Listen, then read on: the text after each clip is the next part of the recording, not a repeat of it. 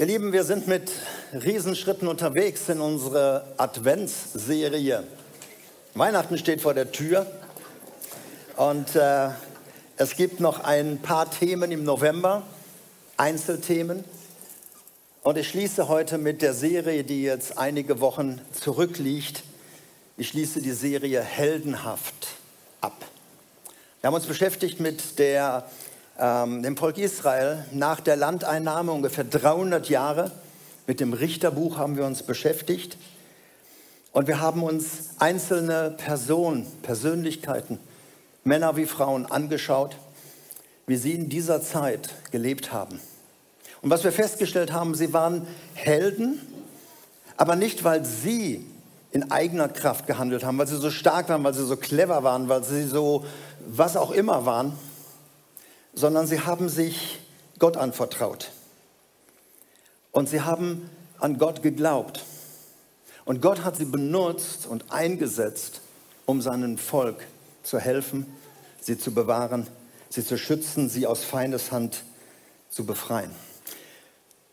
Und ich werde dir heute eine Menge Helden vorstellen, die du jetzt noch nicht kennst, die ich auch nicht kenne, mit Namen.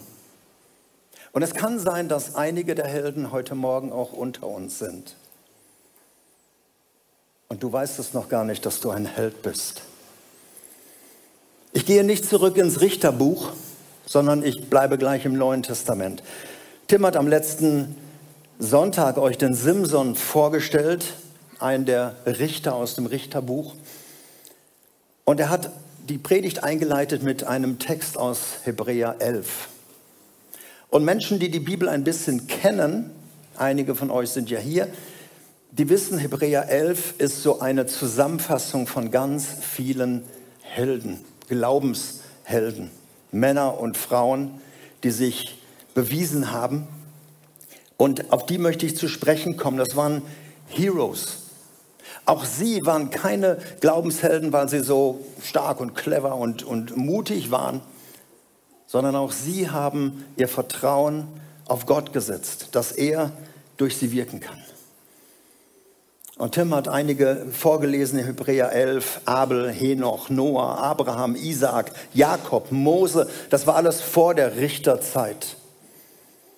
Und dann geht es weiter in Hebräer 11, Vers 32 bis 35 lese ich. Wie viel soll ich noch aufzählen? Es würde zu lange dauern, all die Geschichten über den Glauben von Gideon, Barak, Simson, Jephthah, dann David, Samuel und all den Propheten zu erzählen. Durch ihr Vertrauen, durch den Glauben haben sie Königreiche bezwungen, mit Gerechtigkeit regiert und sie haben bekommen, was Gott ihnen versprochen hat. Sie verschlossen den Löwen das Maul. Wer war das? Daniel. Sie löschten Feuerflammen aus. Das waren seine Freunde, die da in diesen Feuerofen geworfen wurden. Und sie entkamen der tödlichen Klinge des Schwertes. Ihre Schwäche wurde in Stärke verwandelt und sie wurden stark im Kampf und schlugen sogar eine ganze Armee in die Flucht, wie bei Gideon. Frauen erhielten ihre geliebten Angehörigen aus dem Tod zurück, wie die Witwe von Zapat. Einzelne Personen und du denkst vielleicht hier, super, die hatten es drauf, die haben das auch alles erlebt, die haben Gewaltiges von Gott erlebt, Wunder in ihrer Zeit. Wenn ich das auch im Alltag so erleben würde, ich wäre auch ein Hero. Also wenn ich so ein bisschen nur von diesen Wundern mal erleben würde in meiner Beziehung, in meiner Ehe, in meiner Familie, in meinem Umfeld, in meinem Beruf, Die Frage ist, was ist mit all den anderen? Das ist also eine kleine Auswahl, auch namentlich genannt. Aber was ist mit den all den Namenlosen, die das nicht erlebt haben? Und diese Liste ist ja viel, viel länger als die kurze Liste von den Menschen, die es erlebt haben. Was ist mit all den anderen, die eben auch vertrauten, aber keine Wunder erlebt haben? Die nichts Dramatisches erlebt haben. Wie du vielleicht heute. Was ist mit denen? Und damit sind wir bei dem Thema. Heldenhaft.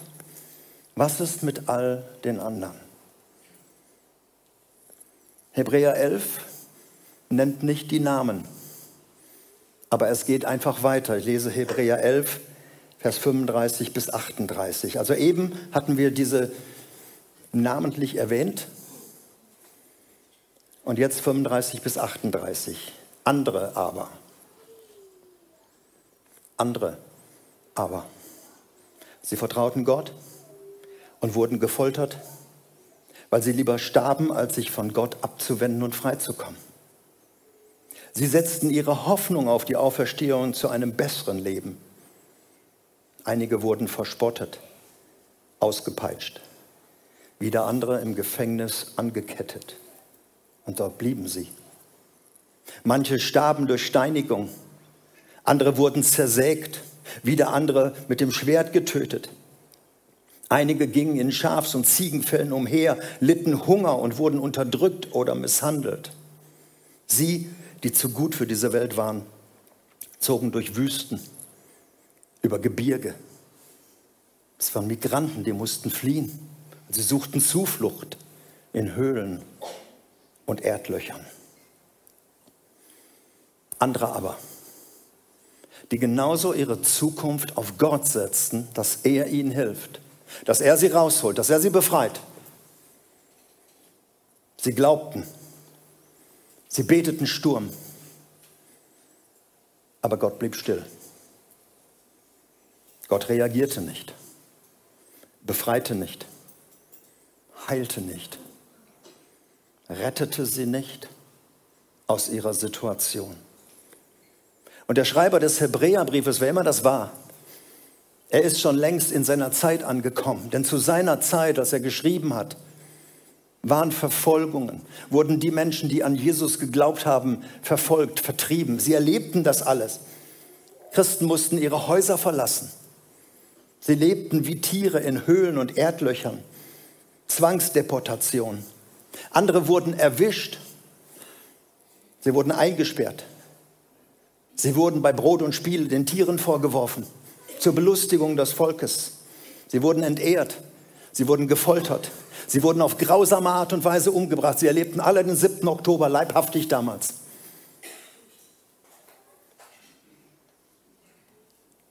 Ich habe im Sommer ein Buch gelesen. Das ist die fiktive Geschichte von Theophilus. Das ist der Adressat, an den die Apostelgeschichte ging das Tribunal. Aber es basiert auf natürlich der Geschichte der damaligen Zeit, die Cäsaren, die verantwortlich waren. Was die mit Christen gemacht haben, was die mit Menschen, die geglaubt haben, gemacht haben. Das Buch endet mit diesem Sauhund Nero, der durfte 14 Jahre lang in seiner Boshaftigkeit Kaiser sein, obwohl er so viele Tausende von Christen umgebracht hat, auf bestialische Art und Weise. Er war verantwortlich für diese Liste. Was ist mit all den anderen? Wie gesagt, ihre Namen fehlen. Sie erlebten das, was Jesus ihnen im Vorfeld gesagt hat. Er hat seinen Jüngern gesagt, ihr werdet gehasst werden, um meines Namens willen. Sie werden euch vor Gerichte schleppen. Kinder werden ihre Eltern verraten. Eltern werden ihre Kinder verraten. Sie werden euch denunzieren, sie werden euch verurteilen, sie werden euch vertreiben. Das hat Jesus ihnen gesagt und die Apostel haben es erlebt. Außer Johannes sind sie alle als Märtyrer gestorben. Johannes saß dann verbannt auf der Insel Patmos, bis er dann auch dort gestorben ist. Und hin und wieder haben sie am Anfang noch Wunder erlebt. Wie Paulus auf der Missionsreise, dass da ein Erdbeben passiert und der Gefängniswärter kommt sogar noch zum Glauben. Aber es war nicht mehr, dass jeder befreit wurde. Ganz im Gegenteil. Zwei Apostel, Jakobus und Petrus, kommen ins Gefängnis. Beiden droht der Tod. Der eine wird befreit durch ein Wunder, der andere wird verkürzt um eine Kopfeslänge. Hat der eine mehr geglaubt als der andere? Hat Gott beim anderen weggeguckt und beim anderen gesagt, ach, da sitzt da noch einer, den befreie ich jetzt mal? Hat die Gemeinde, die gebetet hat, mehr beim einen gebetet als beim anderen? Die einen haben Wunder erlebt, Gottes Eingreifen, gewaltige Taten im Leben, andere aber nicht. Und ihr Lieben, das sage ich ganz bewusst, das ist jetzt nicht die B-Mannschaft des Glaubens. Dass man sagt, na ja, die haben wahrscheinlich nicht genug vertraut oder die haben nicht genug geglaubt oder was auch immer sie nicht genug gemacht haben. Blödsinn. Sie gehören zu den Glaubenshelden. Sie stehen hier in diesem Kapitel. Es ist keine Fußnote nach dem Motto, ja, es gibt ja noch ein paar andere, die brauchen wir aber hier nicht erwähnen, sondern sie stehen alle in diesem Text. Sie haben ihr Vertrauen in Gott gesetzt. Blindes Vertrauen weil nichts sichtbar geschah. Und der Text geht weiter in Vers 39. All diese Menschen, also die einen, die da erwähnt wurden, andere aber, all diese Menschen, hatte, an all diesen Menschen hatte Gott wegen ihres Glaubens Freude, doch keiner von ihnen empfing das, was Gott versprochen hatte. Ihr Lieben, wir sind auch bei uns. Genau das passiert in Kirchen und Gemeinden, auch all das passiert mitten unter uns. Der eine erlebt, dass das Wunder passiert nach einer tiefen, tiefen Krise, dass die Ehe wiederhergestellt wird, geheilt wird. Und die Gemeinde ist begeistert. Der andere muss trotz Gebet erleben, dass die Ehe nicht mehr zu retten ist und er wird geschieden. Sie wird geschieden.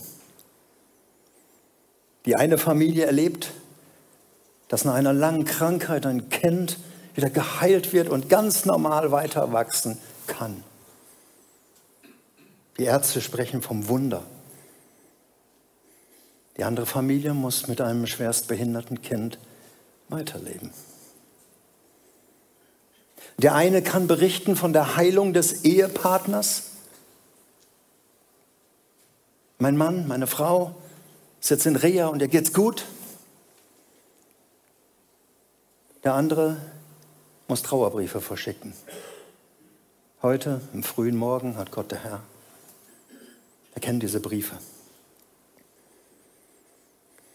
Der eine steht am Ende eines Silvestergottesdienstes, wenn wir hier so Zeugnis geben, was wir erlebt haben mit Gott. Da stehen Menschen hier, die sagen, ich habe einen neuen Job bekommen. Ich habe eine neue Wohnung bekommen. Wir haben unerwarteterweise Nachwuchs bekommen. Vom unerwarteten Glück einer Beziehung. Der andere sitzt hier und hat nur das Gefühl, er hat irgendwie falsch geglaubt. Was ist mit mir los? Diese alle haben ihr Vertrauen in Gott gesetzt. Und da gibt es kein richtig und falsch. Zu viel, zu wenig. Zu viele Glauben gibt es sowieso nicht. In Gott gesetztes Vertrauen, das sage ich ganz, ganz bewusst, ist immer richtig. Auch wenn Gott sich die Freiheiten rausnimmt, nichts zu tun oder es anders zu tun oder ein Gebet auf unerklärliche Weise nicht zu beantworten. Ich darf dir heute sagen, er macht das nicht, weil er keine Lust hat oder weil er so einen Hals auf dich hat. Er macht es auch nicht, weil du vielleicht nach Feierabend im Büro angerufen hast bei ihm und er war, er hatte Freizeit. Das tut Gott nicht. Wir wollen immer eine Erklärung haben. Ja, warum denn bei mir nicht und beim anderen immer? Immer die anderen. Die Warum-Frage verhallt. Ich kann dir auch keinen Grund nennen. Denn manchmal gibt es auch keinen erkennbaren Grund auf Erden. Und deshalb tun wir uns so schwer. Er wird das einmal alles klären, wenn er dabei ist, alle Tränen abzuwischen Er hat versprochen, es wird nicht mehr sein. Kein Geschrei wird mehr sein, kein Leid wird mehr sein, keine Krankheit wird mehr sein, keine Scheidung wird mehr sein, keine Behinderung wird mehr sein. Er wird abwischen alle Tränen. Und es werden keine Fragen mehr da sein. Aber jetzt leben wir hier. Ihr Lieben, in der kommenden Woche schließen wir uns an bei dem Gebetssonntag von Open Doors. Tausende Christen in Freikirchen und Gemeinden und Kirchen sind dabei. Und wir beten für verfolgte Christen, die genau das zurzeit erleben. Weißt du, ein Drittel aller Christen, und jetzt so spreche ich von bewussten Christen, die, die mit Gott unterwegs sind, ein Drittel lebt wie wir hier in großer Freiheit. Zwei Drittel aller Christen, Tausende und Abertausende, Millionen, leben unterdrückt, in Verfolgung, unter Diktatoren, unter islamisch geprägten und regierten Ländern. Sie leben in großer Angst.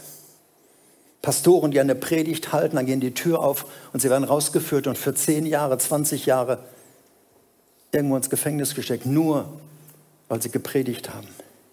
Wir werden für sie beten. Aber auch hier gilt, diese alle, diese alle haben ihr Vertrauen auf Gott gesetzt. Diese alle sind Glaubenshelden. Und auch du bist ein Glaubensheld, wenn du dein Vertrauen in Gott setzt. Auch wenn Gott anders reagiert, als du in deiner Weisheit es verstehen würdest oder verstehen kannst.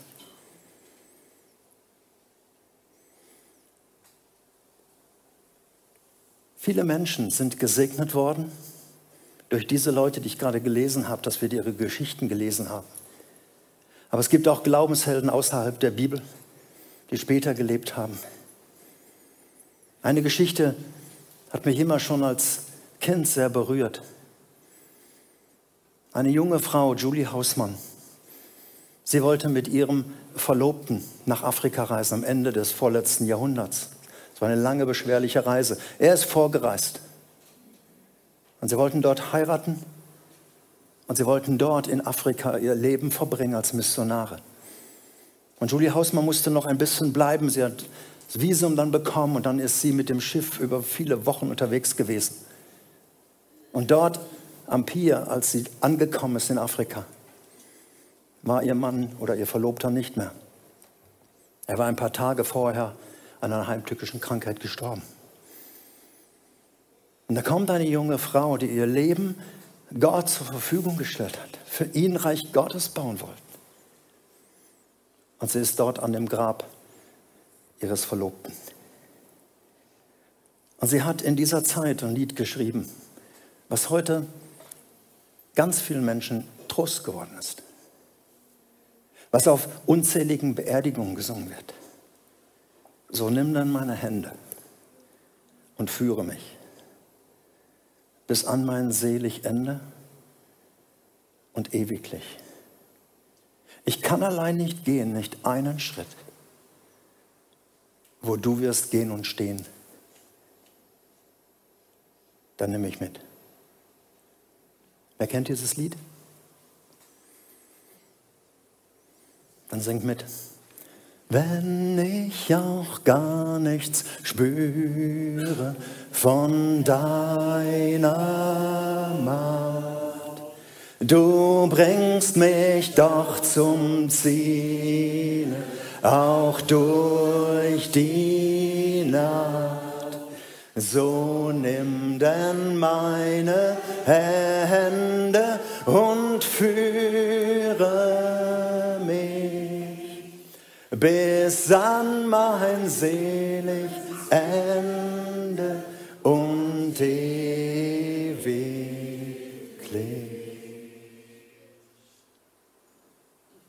Ein Glaubensheld. Jemand, der nicht verstanden hat, was Gott da eingefallen ist. Aber der bis heute ein, ein Vertrauen ausstrahlt. Ich möchte schließen mit einem letzten Vers aus dem Hebräerbrief. Es ist keine Predigt, die einfach alle Antworten gibt, sondern die vieles einfach stehen lässt. Der Schreiber des Hebräerbriefes schreibt an die, die überall saßen in der Fremde, in der Vertreibung, als Migranten, wo auch immer. Kapitel 10, Vers 35. Und das ist keine billige Vertröstung, wie man so einen Brief endet und sagt, übrigens noch, alles Gute. Sondern es ist ein, ein Zuspruch. Werft euer Vertrauen auf den Herrn nicht weg. Was auch immer geschieht. Sondern denkt an die große Belohnung, die damit verbunden ist.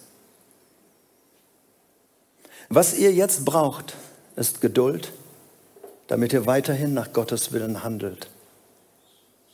Dann werdet ihr alles empfangen, was er versprochen hat. Und ich wende mich jetzt an dich im unbekannten Glaubensheld. Wenn du in einer schwierigen Lebenssituation im Augenblick bist und dich fragst, Herr, wie lange, warum, warum ich überhaupt? Aber du möchtest deinem Gott das Vertrauen aussprechen, auch in dieser Situation. Dennoch vertraue ich fest auf dich und ich werfe mein Glauben nicht weg. Wenn es dich betrifft, vielleicht sind es nur wenige hier, dann möchte ich dich bitten, dass du einfach still aufstehst, als ein sichtbares Zeichen für Menschen, aber auch vor allen Dingen für Gott, vor der unsichtbaren Welt. Ich möchte weiterhin meinem Gott vertrauen. Wenn dich das betrifft, steh einfach still am Platz aus. Ich werde dann beten. Es ist ein Glaubenszeugnis mitten in einer Lebenssituation. Ich spreche nicht zu denen, denen es jetzt gut geht im Augenblick, wo man sagt, ja, ich vertraue weiter, alles kein Problem, sondern die Menschen, die jetzt stehen, drücken es im Vertrauen aus.